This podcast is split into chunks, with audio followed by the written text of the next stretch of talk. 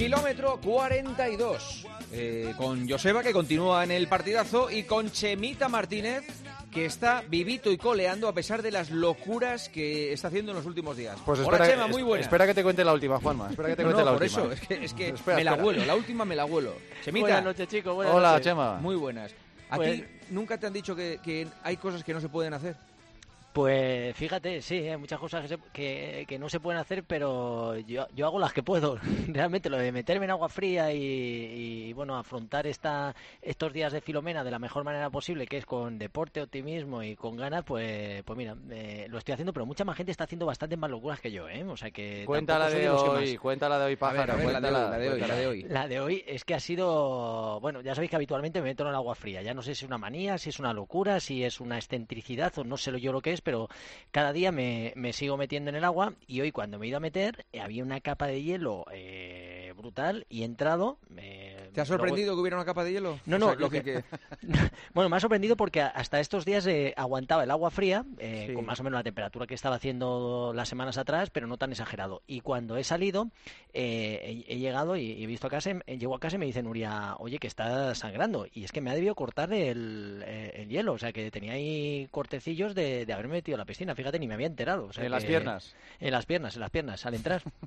O sea, que otra, eso sí que es O una sea, claro, como más. si fueran cristales, ¿no? Claro. Claro, eh, luego me he dado cuenta, eh, porque estaba todavía como la capa era muy fina y, y sí que es peligroso, para que veas que hay que ponerle cuidado absolutamente todo. Ni, ni me había enterado, ¿eh? O sea que tampoco era mucho, los han sido pequeños cortes, pero, pero mira, Las partes han vuelto a su. todo, todo está, natural, sí, sí. todo está en orden y, Vale. y bueno, después de ver a la gente que se desnuda por ahí, se mete en el hielo y se, se badurna de, de Nah, frío. eso, eh, eso es ya- postureo total. O sea, los que se han hecho una foto así en bikini y en bañador en, en la nieve no llegan a Chema Martínez ni, ni vamos, ni a la altura de los Bueno. Ahora vaya fama, va- o vaya, vaya moda ahora, ¿no? Despelotarse ahí en la nieve, no sé. Sí. Le ha dado Ostras, al fíjate, yo, yo no sé si por postureo, postureo lo, lo haría, ¿eh? Yo lo hago porque ya te digo que también puede ser una manía ya que llevo haciéndolo tantos y tantos años que me siento bien. Esta mañana me he dado caña, está haciendo fuerza, está corriendo en la nieve y tenía las patas como las tengo siempre destrozadas y para mí el agua fría es, mm, siempre lo he dicho, ¿no? Que creo en ello y creo que es el mejor antiinflamatorio que existe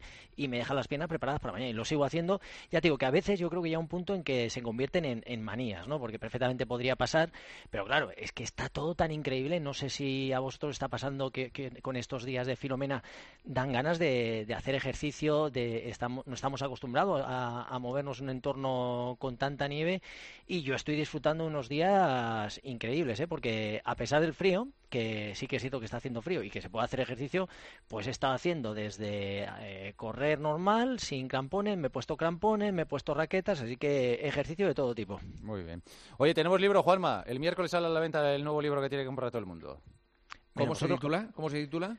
Pues se titula, pues eh, si lo dices así que quede bien, Revolution. Y si lo dices normal, Revolución. O sea que No, entonces Revolution. Revolution queda, Revolution, sí. queda bueno, una revolución, más Ya, o menos. eh, lo mejor es el subtítulo. Aprende a avanzar en la carrera de la vida. Toma. Y también descubre el camino de tu mej- a tu mejor versión. O sea que al final... Oye, ¿sabéis que me lo ha prologado Ike Casillas, no? Sí, sí, sí, sí. sí. ¿Y qué Sí, cuentas final- ahí? ¿Qué cuentas? Pues fíjate que mucha gente o se sorprende, ¿no? De muchas veces lo hemos hablado, ¿no? ¿Qué hace un deportista de alto nivel cuando termina su, su carrera? ¿Qué hace un deportista de alto nivel durante esa carrera que tiene fecha de caducidad? Y cómo va cambiando a través de sus propias experiencias. Es decir, no es la misma persona un deportista que juega su primer partido, eh, por así decirlo, en primera división, con el jugador que termina, con el jugador en el que se convierte, o la persona que se convierte cinco años después. Entonces, un poquito el, libro habla de, de mi evolución, de todo lo que he hecho en, en todos estos años de, de mi vida, lo que el deporte, cómo ha sido la pieza clave, cómo todas esas experiencias que he tenido eh, me ha ayudado a ser lo que soy, cómo descubrí mi talento, que creo que es una de las dificultades que tiene cada uno en la vida, ¿no? saber para qué estamos, eh, para qué servimos ¿no? y cómo potenciarlo y sobre todo cómo se aprende en, en esta evolución constante a la que estamos sometidos todos a, ser mejor persona, que es lo que trato de hacer, ¿no? Entonces, a través de todas esas experiencias, pues espero que la gente que lo pueda leer, pues pueda sentirse identificado con muchas de las cosas, con muchas de las dificultades por las que han atravesado y cómo yo en el deporte lo he solventado y, cómo me ha podido servir, ¿no? Así que, pues es un, libro de 191 páginas que cuesta muchísimo trabajo escribir, que he podido terminarlo aprovechando el confinamiento y, que bueno, tiene 27 capítulos. El 27 es porque ya sabéis que el 27 para mí es un número importante porque son las muchísimas veces que he bajado 28 minutos en 10.000, los 27, la vez que he conseguido ganar al autobús en, aquella competición. Eh, y, bueno, pues está lleno de simbología y, bueno, una, una, carrera constante de mi vida. Y, cuando me preguntan ahora, Joder, ¿cómo, ¿cómo has hecho para, para poder eh, vivir como vives, ¿no? A través del deporte o cómo te has reinventado y, siempre digo lo mismo, ¿no? Que el mundo se mueve y hay que moverse con él. Si no es capaz de, detectar esos cambios que tiene el mundo, eh, estás perdido y sobre todo el, estás dispuesto todavía a estas alturas de mi vida a seguir creciendo y evolucionando. y tú, por eso perdona, tú eso lo has entendido a, las mil maravillas, Chema. O sea, con todos los respetos para tu etapa anterior, a tu etapa en activo, tienes un papel fundamental ahora mismo en el, en el running, en el atletismo. Eh, como atleta retirado tienes un papel muy, muy protagonista. ¿Sabes lo que pasa, Juanma? Que, he tenido muchísimas experiencias y yo a veces lo digo y, la mayoría de las experiencias no han sido buenas. Y yo creo que el, que el gran deportista es el que se hace en, los malos momentos. Eh, es muy complicado. Al final, al cabo de tu vida, dices tú, ¿cuántas veces he triunfado? He conseguido aquello que llevamos el triunfo, ¿no? Son muy poquitas y la mayoría de las veces es eh, cómo te levantas, cómo vuelves a afrontar un, objetivo diferente. Y bueno, a día de hoy yo creo que esos 18 años de alto nivel ah, para mí ha sido un bagaje increíble. Se aprende muchísimo, conoces a muchísimas personas Siempre he estado muy atento a lo que estaba a mi alrededor, intentando aprender de, los mejores con vosotros. En la radio ha sido una manera también de, aprender, eh, de disfrutar en el medio y, creo que todavía sigo evolucionando. Y, sobre todo el, título, Revoluciones, es porque al final todos tenemos que seguir evolucionando, pero tenemos que ser nosotros mismos los que seamos los protagonistas de nuestra revolución.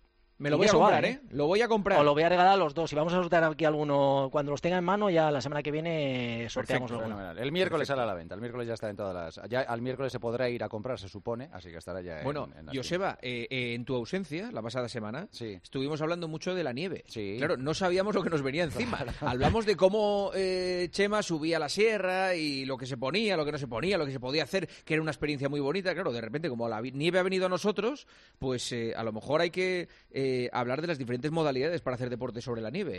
pero sobre todo yo creo que lo que debemos aclarar es, eh, esta, para esta noche hay eh, menos 8, menos 9, menos 10 previsto, sobre todo en la zona centro del país. ¿Se debe correr? ¿Se debe hacer ejercicio?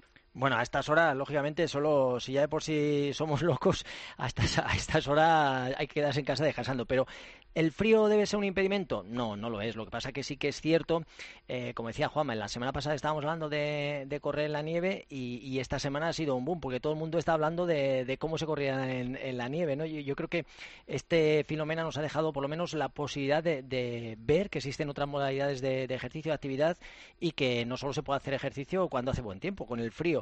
Se puede, lo que pasa que sí que hay que tener un poquito más de cuidado y tomar ciertas precauciones. Por ejemplo, cuando salimos a correr con estos fríos es importante calentar bien, porque nuestros músculos están fríos, nuestro sistema circulatorio está vasocostreñido, constreñido, me parece que se, dice así, o sea, existe una vasoconstricción de los vasos, con lo cual todo se enlentece un poquito más y, sobre todo tenemos que tener mucho cuidado con el, con el equipamiento que, llevamos. Aquí sí que es clave cuando salimos con el frío. Tampoco embadurnarse en capas, no ser una cebolla, sino llevar las, capas justas. O sea, normalmente ya lo hemos dicho aquí en alguna ocasión, la regla de, de las tres capas.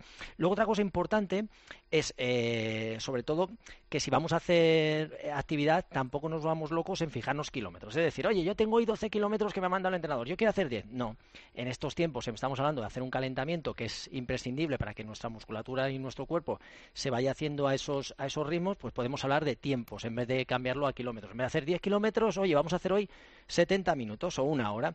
Entonces, eh, sería la manera de contemplar en estos días tan complicados. Luego también evitar entrenos exigentes, es decir, tampoco vamos a forzar a tope y si hacemos una carga un poquito más extensiva, más suave, nuestro cuerpo nos lo va a, vamos, a agradecer seguro. Yo ayer, perdona, ayer caminé 5 eh, kilómetros y pico sobre la nieve y, acabé baldado, o sea, y, y fue caminar.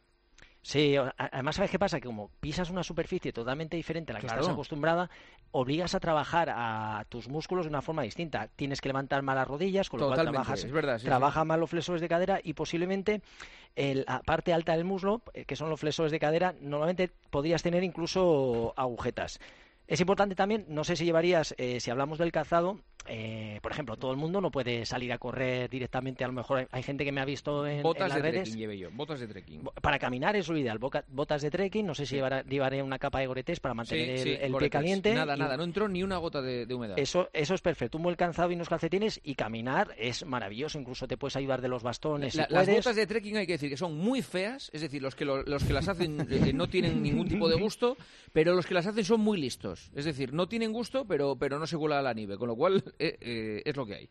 Pues mira, además unas sensaciones eh, increíbles, disfrutando de, del entorno, caminas y la sensación de fatiga como que has trabajado está estupendamente bien y como te digo, no hace falta correr, que se puede hacer. Y lo de las zapatillas es clave, tampoco unas zapatillas convencionales de entrenamiento, si te las pones para correr en, eh, estas superficies, estás perdido, porque primero las, las, zapatillas no son estables, no tienen unos tacos para poder fijarse a, a la nieve y luego son muy poco estables, con lo cual habría que llevar una zapatilla con eso, más estables intentar que la suela fuera eh, continental o de alguna superficie que tuviera más adherencia y que sobre todo el Gore-Tex que es increíble. Si queremos correr con este tipo de nieve, hay, muchos tipos de nieve. Está la que es en polvo, nieve un poquito más dura, o sea, hay diferentes eh, tipos. Entonces, en función del tipo de nieve, podríamos utilizar eh, un accesorio u otro. Por ejemplo, las raquetas de nieve, que sería una, algo que yo, que yo he estado haciendo. Hay, hay unas raquetas que son de senderismo, que no son tampoco muy caras, que no tienen crampones, te las pones y serían para caminar. Se pueden utilizar con bastones y esto lo podría hacer absolutamente todo el mundo. No, no tendría ningún tipo de problema.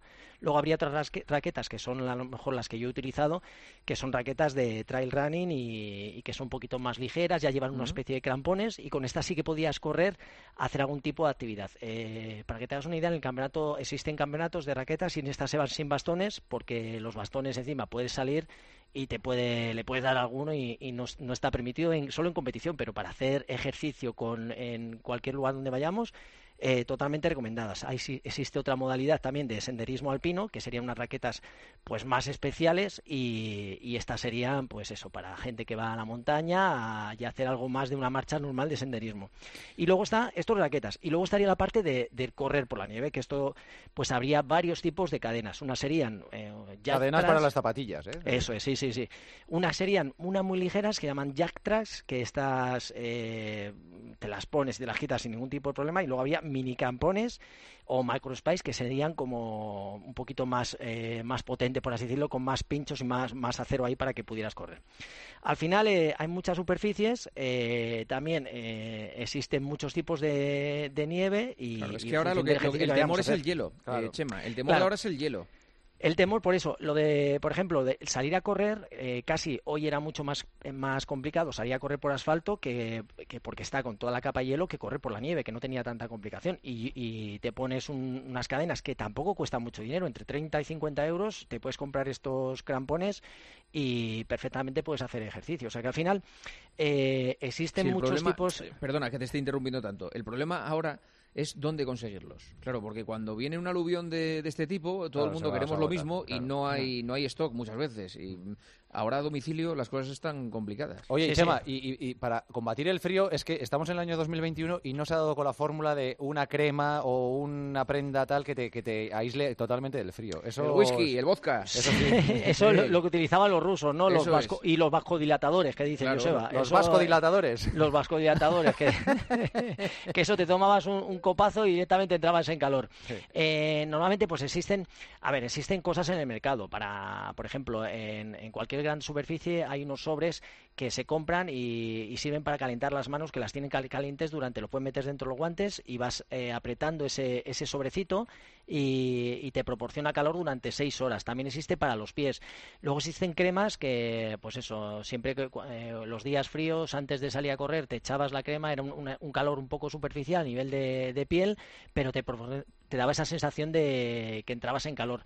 Yo creo todavía, pues fíjate, al igual que eh, yo creo que he escuchado por ahí que hay unos parches que se ponen las prendas y hacen que den un poquito más calor, o sea que sí, sí, sí. Se está evolucionando un poco también en, en- en- sobre todo en dotar calor al cuerpo, aunque fíjate, cuando haces ejercicio te puedo asegurar que te sobra absolutamente todo. Yo he estado haciendo estos días eh, ejercicio y eh, con temperaturas de 0 grados y estaba con una camiseta, o sea que al final todo depende un poco de, existe hoy en día el equipamiento que hablábamos antes que, que, bueno, vamos, que mm, ha avanzado muchísimo y no hace falta llevar tantas capas, se puede hacer ejercicio y yo creo que lo que menos pasas es, es, es frío Ya, lo que corriendo. pasa O sea que que Escucha, tú- y un tú- caldito, un No, caldito. el caldito después Hombre, es totalmente Pero tú la, reparador. tú la ventaja que tienes es la grasa, la grasa corporal que a ti es Sí, la que hombre, te- tú tienes la- mucha. la- Claro que me da, es la que, la que te Las cubre. lorzas, las lorzas de Chema Martínez. Eso- va a ser el próximo libro. Eso es, lo que le da, eso es lo que le da calor. ¿Dónde, dónde, ¿Cómo pude conseguir estas lorzas tan increíbles, no? Oh, Yo te, mis lorzas. explico yo las mías mucho más fácil que las tuyas, ya, eso no tengo ningún problema. Preguntas de los oyentes. Venga, vamos allá. Preguntas de los oyentes. ¿Merece la pena hacer tiradas largas? ¿20 kilómetros ahora que no hay maratones a la vista?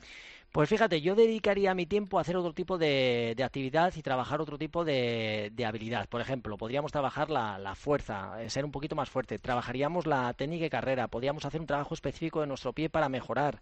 Es decir, eh, ahora mismo rodajes largos tampoco tiene mucho sentido cuando no tienes un objetivo tan a corto plazo. Así que yo me dedicaría a hacer otras cosas que podríamos mejorar umbrales, eh, vamos, cualquier, cualquier tipo de cualidad que la tengamos un poquito más deficitaria para luego dejar estos rodajes para más adelante. ¿Cuáles son tus máximas pulsaciones y dónde estaría el límite? Bueno, desgraciadamente ya no subo de 180, eh, me cuesta muchísimo. Yo mi límite lo he tenido en 211 pulsaciones y lógicamente con los años te van bajando esas máximas y, y también porque tienes que obligar a tu corazón a trabajar para mantener esa, esa frecuencia cardíaca un poco más alta, ¿no? Normalmente con la edad ya te voy a hacer casi 50 años, o sea, mantener eh, 180 pulsaciones está muy bien. Así que fíjate, tengo un rango desde 30 ¿Cuántas tienes en, re- pulsaciones. en reposo? ¿Cuántas? Pues en reposo sobre 30, 30, 32, Joder, hasta 32. fíjate, hasta 180, pues tenemos ahí 150 pulsaciones con las que puedes jugar. Así que tampoco Joder, necesito ostras, ya mi corazón 32, suba tanto. tío. Y, y bueno, hay cada- muertos que tienen más eh, que tú. ¿eh? fíjate, y cuando estoy dormido baja de 30 en alguna ocasión, ¿eh? o sea que todavía se ralentiza más. Una bradicardia de tantos kilómetros y tanto entrenamiento. Qué barbaridad. ¿Qué hacer cuando el ritmo de 5 kilómetros y 10 kilómetros se asemejan demasiado? Pues fíjate, es decir, que- cuando, cuando corres cuando 5 y lo haces y pongamos igual que el a, 10. a 5 el kilómetro y cuando haces 10 y lo haces a 5 el kilómetro. eso. O sea, que te conviertes en un diésel. Pues eh, a este oyente le pasaría lo mismo que, que al de la media maratones, que no tiene sentido seguir trabajando la resistencia cuando necesitas trabajar un poquito esos ritmos más altos, bien a través de la fuerza, bien a través de la potencia anaeróbica. O sea, que existen demasiadas y muchas formas variadas para seguir mejorando. Y en este caso le recomendaría que trabajase más los ritmos altos durante, que se dedicase más un poquito al 5000 y el de micro dejase para más adelante. Y por último, descansos, parar, parar totalmente o descansos activos. ¿Y cuándo hacerlos? Me imagino que estará hablando de descansos entre series, ¿no?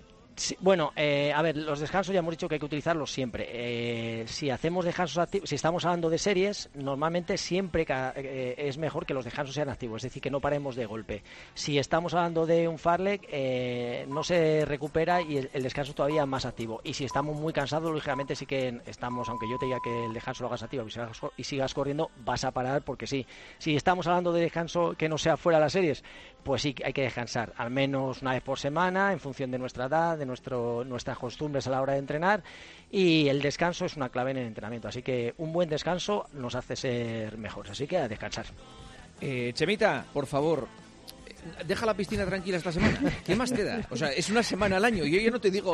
eh, tú date cuenta que el resto de la gente va una semana al año a la piscina. Tú hay una semana que a lo mejor no vas. Vete, no, ve- no vayas esta. No, porque ¿sabes qué pasa? Que mis vecinos ahora me están retando y todo, porque ya se tiran y se meten enteros y me están ritando encima para, para chicharme. ¿Qué te parece? Ostras, He vaya creado aquí una Va- mala vaya comunidad de vecinos. Sí, sí, la que sí, se sí, avecina sí, es eso. sí, eso sí, es la sí. que se avecina. más Ahí, que- ahí sí que hay para todos, sí. Sí. Hay para todo ahí. sí. Un abrazo, Chema. Buenas noches, chicos. Hasta luego, Joseba. Hasta mañana, chao.